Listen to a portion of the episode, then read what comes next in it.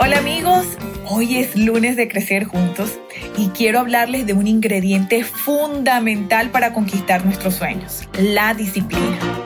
Digamos que de todos los ingredientes necesarios para el éxito, como el talento, la perseverancia, el esfuerzo, la creatividad, las relaciones, posiblemente el más importante es la disciplina. La disciplina es actuar o moverse en dirección a aquello que nos hemos propuesto alcanzar, de una manera ordenada y coherente con o sin ganas de hacerlo.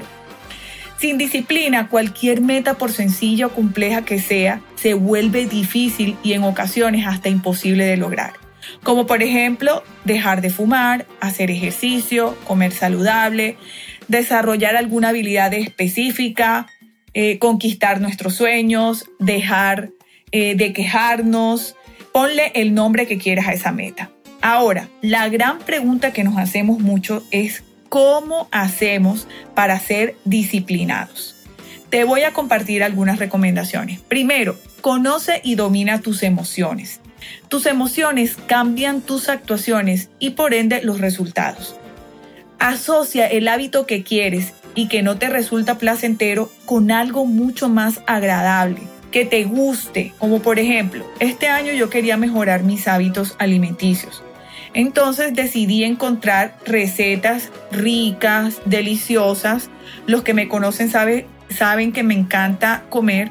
Entonces quise como disfrutar ese proceso y por eso encontré recetas que me animaran y me motivaran a permanecer en mi objetivo. Otro ejemplo es quise ejercitarme. No me gusta ir al gimnasio, pero me encanta el contacto con la naturaleza. Por eso decidí manejar bicicleta, también me encanta bailar, entonces voy a clases de zumba. Mejor dicho, el punto es que necesitamos enfocarnos en cumplir nuestro objetivo sin necesidad de añadirle tanto sufrimiento a la cosa. El otro consejo que quiero darles para ser disciplinados es enfocarse en los beneficios de ser. Uno de los beneficios es que vas a alcanzar tus metas, y vas a disfrutar de haberlo logrado. Vas a aumentar tu confianza, eh, vas a aprovechar efectivamente el tiempo, vas a fortalecer hábitos positivos y vas a aumentar tu capacidad de aprendizaje. Definitivamente el ser disciplinados nos va a traer muchísimos beneficios. Tercero, establece metas. Metas que estén escritas, que sean razonables, medibles en el tiempo, es decir, ponle fecha a tus objetivos. Lo que no tiene fecha no se realiza. Tenlo muy presente.